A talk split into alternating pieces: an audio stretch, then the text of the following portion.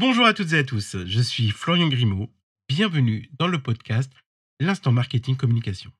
Aujourd'hui, je vous propose de parler du trip marketing, une stratégie marketing expérientielle qui a le pouvoir de transformer votre entreprise et de vous démarquer dans un monde saturé d'informations. Alors déjà, qu'est-ce que le trip marketing? Le trip marketing est une stratégie qui vise à créer des expériences uniques et inoubliables pour les voyageurs. Ces expériences sont conçues pour coïncider avec le contexte dans lequel se trouvent les touristes pendant leur trajet, pour des campagnes plus efficaces.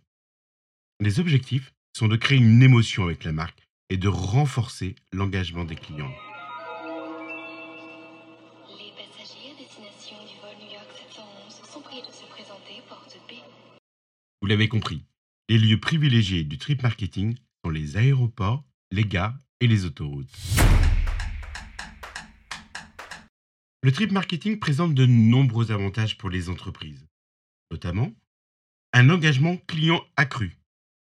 Les expériences trip marketing sont conçues pour créer un sentiment d'appartenance et de connexion avec la marque. Cela se traduit par un engagement client plus élevé, notamment sur les réseaux sociaux. Une portée élargie.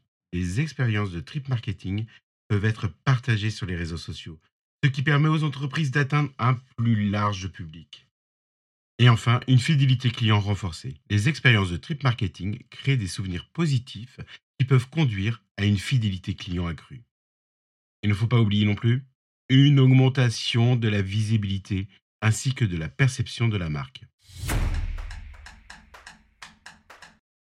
Alors justement, comment mettre en place une stratégie de trip marketing Pour mettre en place une stratégie de trip marketing, vous devez d'abord identifier votre public cible et comprendre ses usages, ses besoins, ses désirs et les lieux qu'il fréquente. Autoroute, gare, aéroport. Vous devez ensuite créer des expériences qui sont adaptées à ce public et qui lui procurent une valeur ajoutée. Alors pour conclure, pourquoi rester sur la voie lente quand vous pouvez surfer sur l'autoroute du succès avec des expériences incroyables? Soyez audacieux, soyez mémorable et faites de votre marque la destination favorite de tous les voyageurs.